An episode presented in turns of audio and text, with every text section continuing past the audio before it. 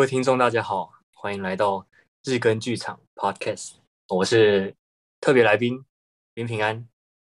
谢谢平安学长，我们节目得到有史以来最有磁性的一次开场。我是我是子晴。上一集呢，提到了关于学长从小学钢琴的一些经验，还有他很特别的兴趣爱好。那我们这一集呢，将会更深入的探索。我们这一集会 focus 在各个音乐会的心路历程，像是我就觉得，同是仙台可以演七年吗？是演了七年吗？嗯。每一次会不会有有很多不同的感受？因为像我假设在同一个舞台演，然后过一阵子又刚好在那个地方有演出的话，就会发现哦，明明是同一个地方，但这一次我在这个空间里的感受，跟我在这里的能量场好像又跟上次有不太一样，会特别有感觉吗？同一个场地，我觉得会有一点像是小时候比赛，其实跟就是在音乐厅比赛，那常常会有一些。比如说某一次可能得第一名，然后就会对这个场地觉得特别亲远啊，或者是那个城市特别亲远。像以前就会觉得对台南啊、高雄觉得特别的熟悉，好像是自己上辈子的家一样的，就是的家乡一样这种感觉。对啊，仙仙台也是，我觉得好像也是我的第二个家乡了。一开始的时候，我是跟我哥一起去的，因为我哥哥拿到好像二零一三和二零一二年的仙台的冠军。仙台小提琴国际大赛的冠军，然后之后就有一个巡回的计划，然后有一个 CD 录制的计划这样子，然后我就跟他去那边巡回，然后巡回完录完音之后，在某一次大概第二还第三次的时候去的时候，就遇到了我现在过去这七年的国际的上的经纪人，他那时候也在台下听了，我们在音乐会的会后庆功宴上认识了这个我现在的经纪人，所以之后。的演出就不只是仙台音乐比赛的邀请，而是这个经纪人他之后的邀请。那他有一些剧作啊，他他是一个剧作家，然后他同时也是一个就是经营国际的一些经纪人。之后他就带我们到美国啊，然后还有其他的城市，比如说我也就去有九州啊，去名古屋、大阪，去仙台以外东京的地方也有都有演出，这样那就。会觉得好像以仙台为家，在其他地方也有演出，就已经不是纯粹的跟我哥一起的那个合作的音乐家，就是已经不是纯伴奏了，已经变成我也有诅咒，就觉得每次回去有不同的感觉吧。我自己会觉得同一首曲子，如果我演太多次，会出现一些疲乏，会有一些没有那么新鲜，没有那么想要把它练到很好的感觉，或是我在弹的时候比较不容易。动感情，这个时候我就觉得我会需要换曲子，所以一方面我会滚动式的调整自己的曲子，然后来让我的演出都是在最好的状态、最有感情的状态下演出，这样子。你都怎么选曲子啊？我比较没有束缚哎、欸，因为有时候像一些纯古典出来的音乐家，他会被一些束缚住，譬如说他可能。读法国音乐学院出来的，读巴高、巴黎高等音乐出来的，他就会被视为说他是擅长弹一些法国的曲子，好像他弹其他的都是邪门歪道。他在世界巡回的时候，他就一定要有这些曲子的演出这样子。我自己的话，因为我们就是杂派的嘛，各个老师很多地方都有都有演出，然后我就会看我当当下的心境，那一阵子的心境。譬如说我去年。我就弹了很多爵士的东西，我弹了很多像《La La Land》的改编，对，然后我弹了一些盖希文《蓝色狂想曲》啊，它的前奏曲啊这些，然后我就这一阵子我就钻研这些东西，这样子。那在前几年，我有弹过一些舒曼、舒伯特的系列的，然后那阵子我就也去读他们的生平啊，然后那时候特别喜欢舒曼，然后我把我家的一个小宠物。兔子，它的名字也叫做舒曼，这样子。哦，一阵一阵的，我随着我心境的变化，那同时我演出的时候，听众可以感受到我的就是，哦，我这几年来，我这一阵子的一个状态，大概就是怎么样的情况，这样子。你看到的兔子就会说“早安，舒曼”这样。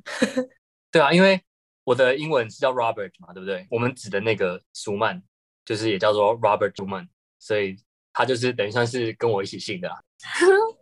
Robert 是学长自己取的还是老师取的、啊？你说我的名字吗？是我爸取的、啊。哦因为舒曼，所以帮你取了这个名字嘛？他不是因为舒曼，他是因为我爸跟我妈在留学的时候，然后有遇到遇到一个也是自己会录自己 CD 钢钢琴家，叫做就是叫做 Robert 吧。反正他们在那个亚利桑那州留学的时候，他们的认识的一个朋友，然后他就觉得这个人是他心目中想要他孩子成为。也是想要像他这样子的，所以他就把我取到这个名字，这样。好浪漫哦，我觉得超浪漫的。哎、欸，不是听说外国人帮自己的小孩子取名字，就是会取可能他们喜欢的人或者他们尊敬的人的名字，致敬嘛，致敬他，就这样取这样。嗯，所以你们家三个小孩的英文名字都是父母取的？对啊，也没得选了。Robert 是个好名字，记下来了，我都乱。不知道你们的名字是什么？我自己也是妈妈取的，但是身为美语老师，很常要帮小朋友取名字。我今天刚取一个，我今天刚取一个 Brian，我都乱取。Brian，我的是幼稚园老师取的，因为我爸爸妈妈英文比较没那么好，所以是幼稚园老师取的。然后也觉得不错，但是我更喜欢大家叫我中文直翻的，我觉得比较有亲和力，所以我都我的外国朋友都叫我曲曲这样。嗯嗯嗯嗯。那我想要问一下学长，请问学长弹钢琴或是欣赏一首曲子，你最看重的是什么？有人看重的是啊，看表现力；有人是渲染力；有的人是情感；有人是节拍什么的。学长最看重哪一点？你说同一首曲子的话，是不是？嗯，其实这也是小时候我爸爸给我一个很好的观念，就是因为我爸爸有很多 CD 嘛，对不对？所以同一首曲子，他可以挑出可能五到十个版本。就是同一首曲子，不同人演出版本。我们小时候会玩一个游戏，就是你要闭上眼睛，你不能先入为主的觉得是不是你喜欢的那个钢琴家。然后我们把所有版本都放过一遍之后，你最喜欢哪一个？然后你要说出来这样子，或者是放了第二次之后，你就说哦，你一听就知道这个是谁弹。这样，每个人心中对于每个乐派都会有不同的，就是先入为主的，或是说心中觉得最好的那个表现方式。我觉得是对味吧，我最注重的就是味道要对，就是你要符合。虽然每个心中有点不一样，会有点差异，但是我会觉得巴洛克的话就应该要是那样的风格，然后浪漫乐派就应该要是偏向那样的风格。这样我会比较在意的是整体的感觉啊。当然错音的话是要要靠练嘛，但是错音节奏什么的其实融合在一起，就是。所有的音啊、节奏啊、情感，就会融合在一起，就是就是一个感觉，就是一个风格啊。对，我就比较在意的是最后呈现出来的那个风格。要是当时候，或者是你心中你期待的是什么样子的音乐，你要做到那个样子，这样子。学长是怎么样找到风格啊？就是靠靠不断的听，然后不断的揣摩吧。我觉得一开始就是你可以揣摩不同人的弹法，然后最后你会觉得哪一种才是你自己心目中。最像你自己本体感觉的一种弹法，这样子。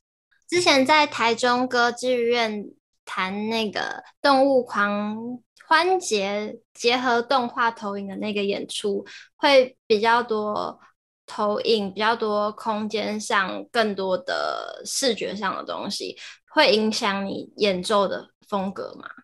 老实说不太会，因为像准备表演的时候，其实不不会有这种东西啊。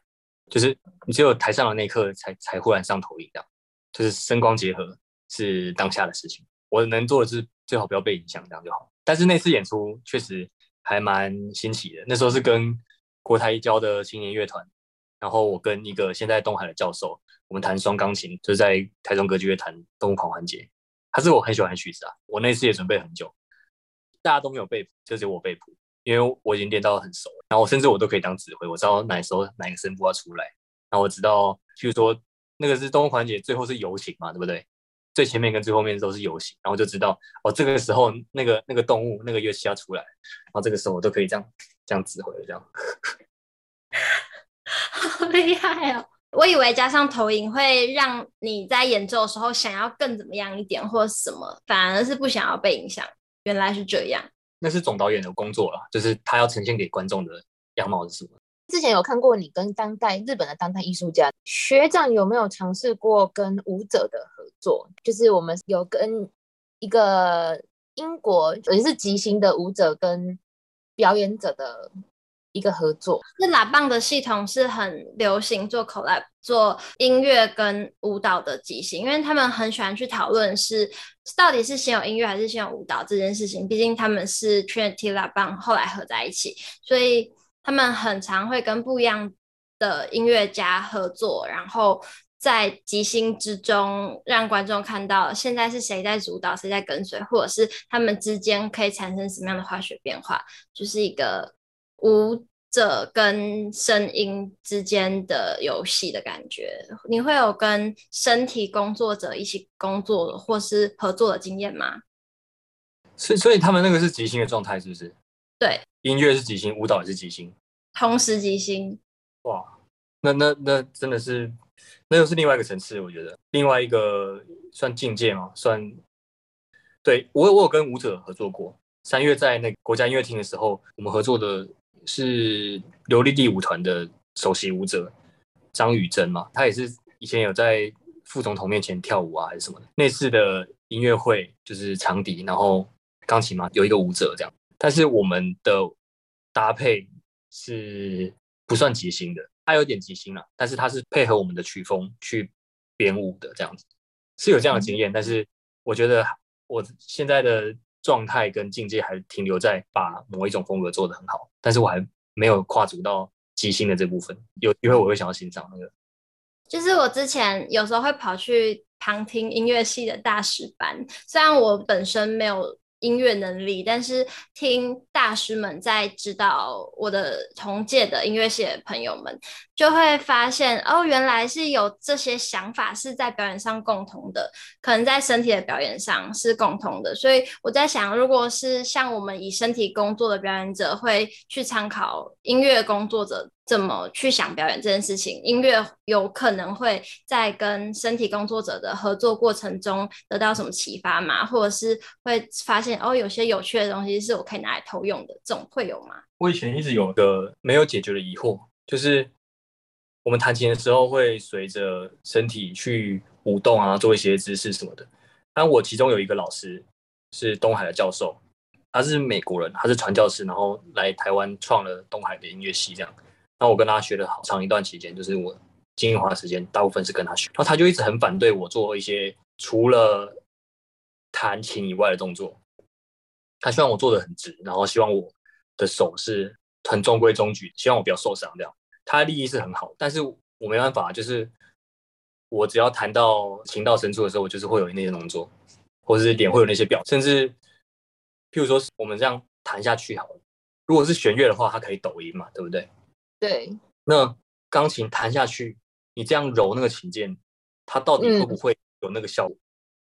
其实你想的话就有那个效果。如果你没有想，当然可能，可能，可能你实际上你叫第二个人听，可能没有。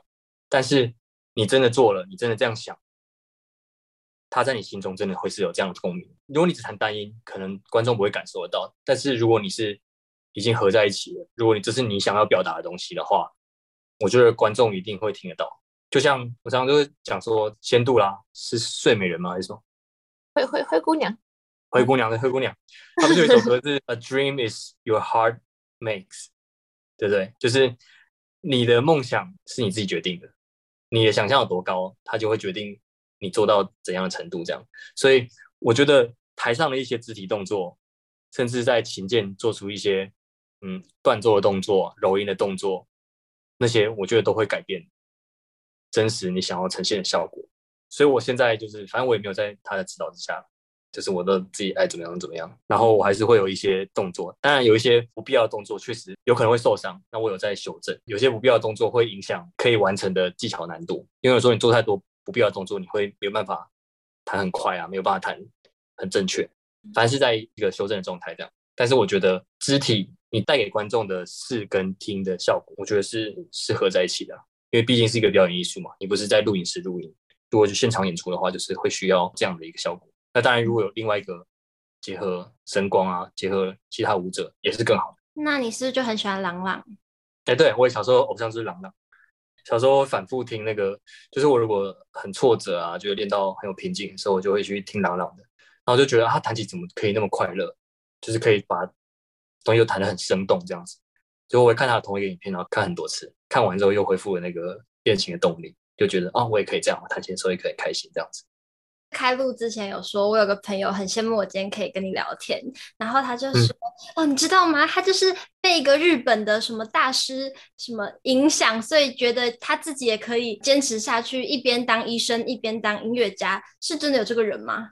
我我觉得他说的可能是那个吧。我上一集讲到在日本遇到的那个经纪人，他是剧作家，然后他也是他其实他以前也是演员，然后他以前有也有当过钢琴家，反正他就是也做了很多事情，这样可以。自导自演就可以做的很好了，因为他什么都做过，所以他知道整个剧团，包括音乐到声光到舞台的演员到歌手，他都知道状态这样子。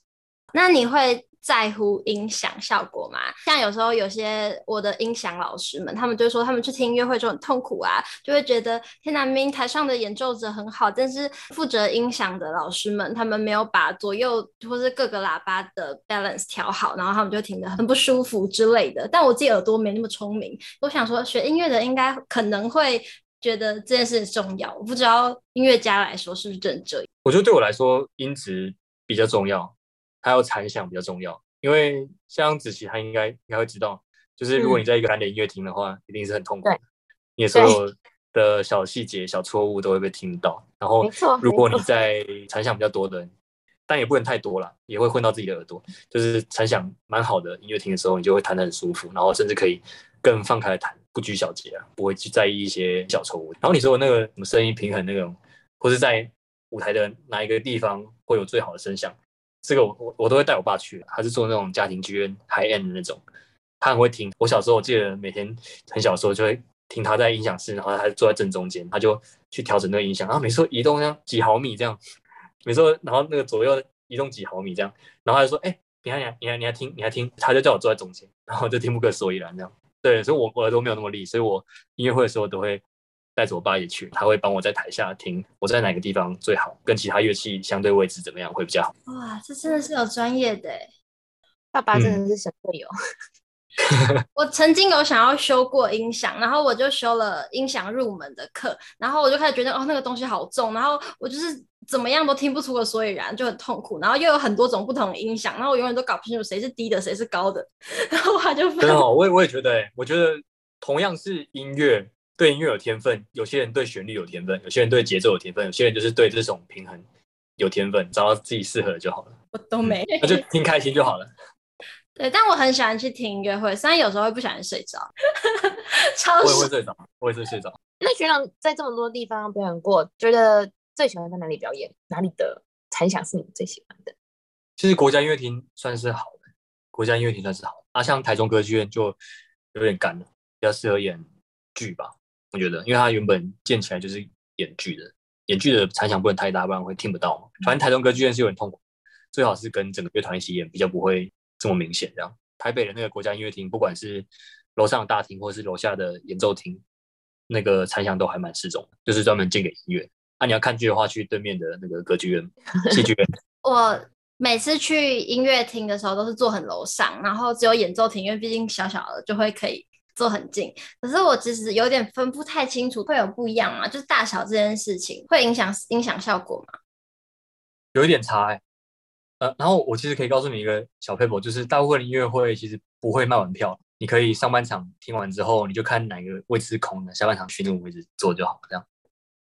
然后我有时候更不要脸的，更不要脸，因为后面一定比较便宜啊，然后就会买比较便宜的票，然后就坐坐前面，坐那种两千块、五千块的票。我有时候会更更不要脸，就是直就直接去前面坐，然后等到有人敢说，哎，看错位置了，然后就 换到其他地方。对啊，如果你要追星的话，大家都会想要在越靠前嘛，对不对？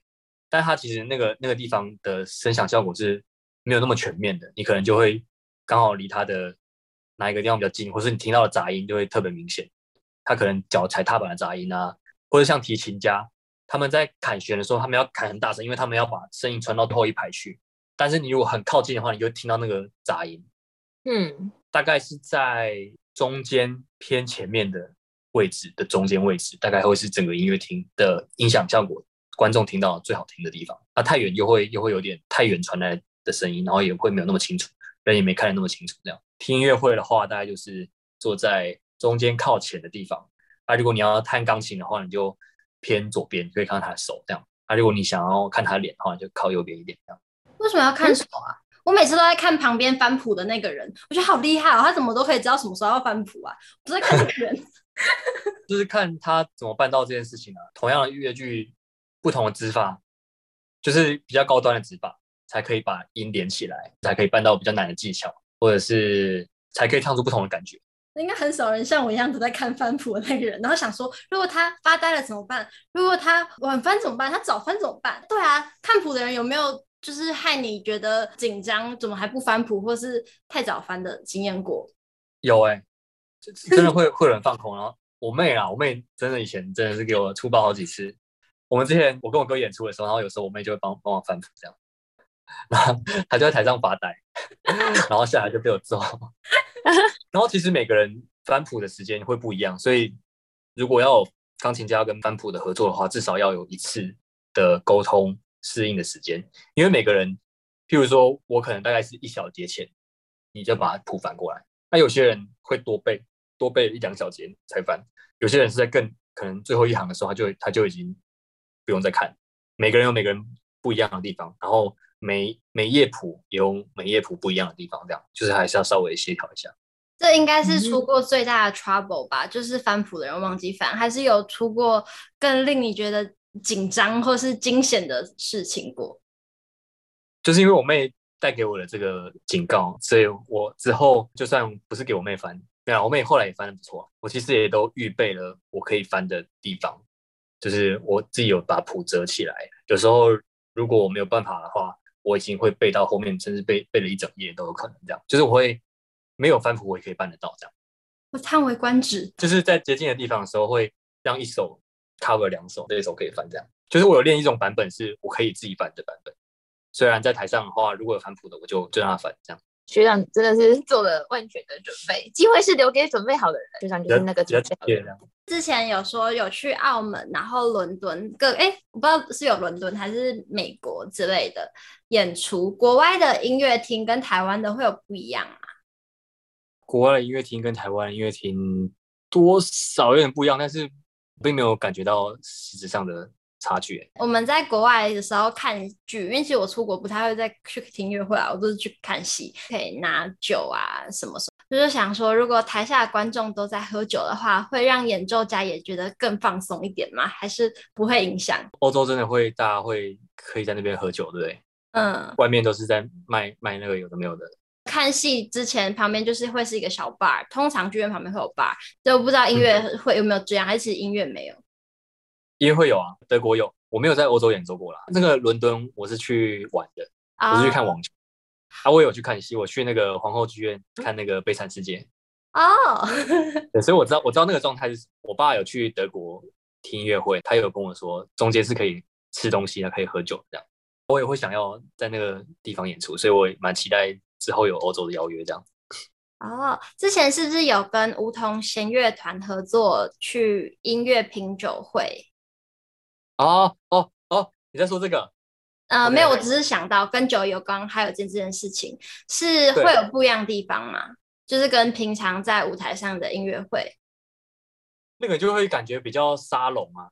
那那次的音乐会就是一个品酒会嘛，它就是好像开一瓶酒要两两三万这样，它是搭配。从前菜的开胃酒，然后到中间有一些小甜点嘛，然后它就会每一个酒越来越越来越贵，一个菜单它是一套的，然后它就会配合我们音乐的风格去配酒，酒去配音乐这样，然后所以一首一首下来，他每一首喝之前开那个酒之前，他都会先介绍，老板会先介绍，然后音乐家再介绍自己弹的曲子，然后我们在欣赏这首，然后就一边喝酒一边弹琴这样，然后是会根据。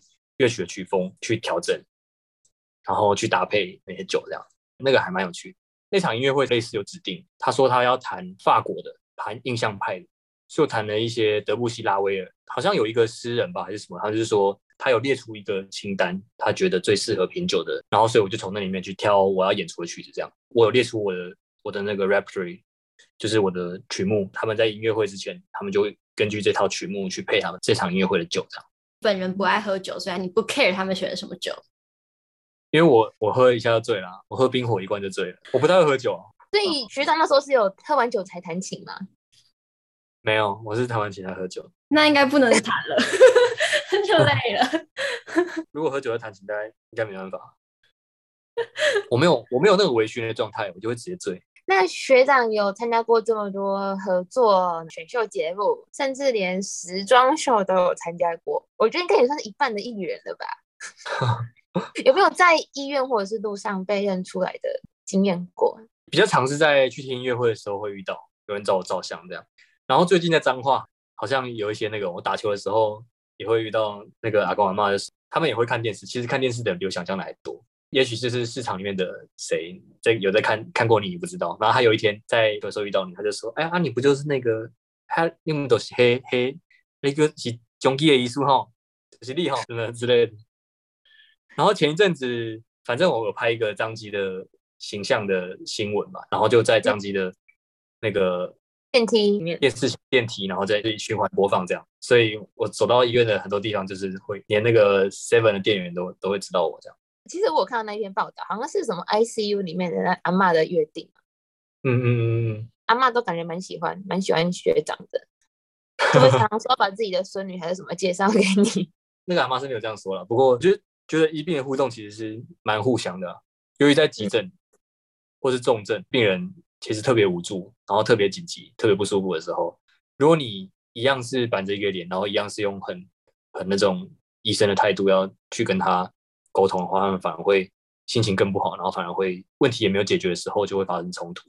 那我就觉得，就是不管对哪一种病人，医术不一定特别高，但是我觉得沟通还蛮重要的。你要让他感觉你是真心的关心他，然后你有想要让他知道我们有正在治疗，然后有正在一起共同对病人好这样。其他那个医学部分，可能就在自己私下学习，或者找找老师讨论这样。哦。觉得学长真的是一个多才多艺呢，又非常有爱心的一个人。那我们这一集讲到了很多学长不同的演出经验，我们下一集会有更精彩的内容。先跟学长还有小雨，我们大家先跟听众朋友说拜拜，下一集再回来，拜拜，大家学学长，拜拜，拜拜。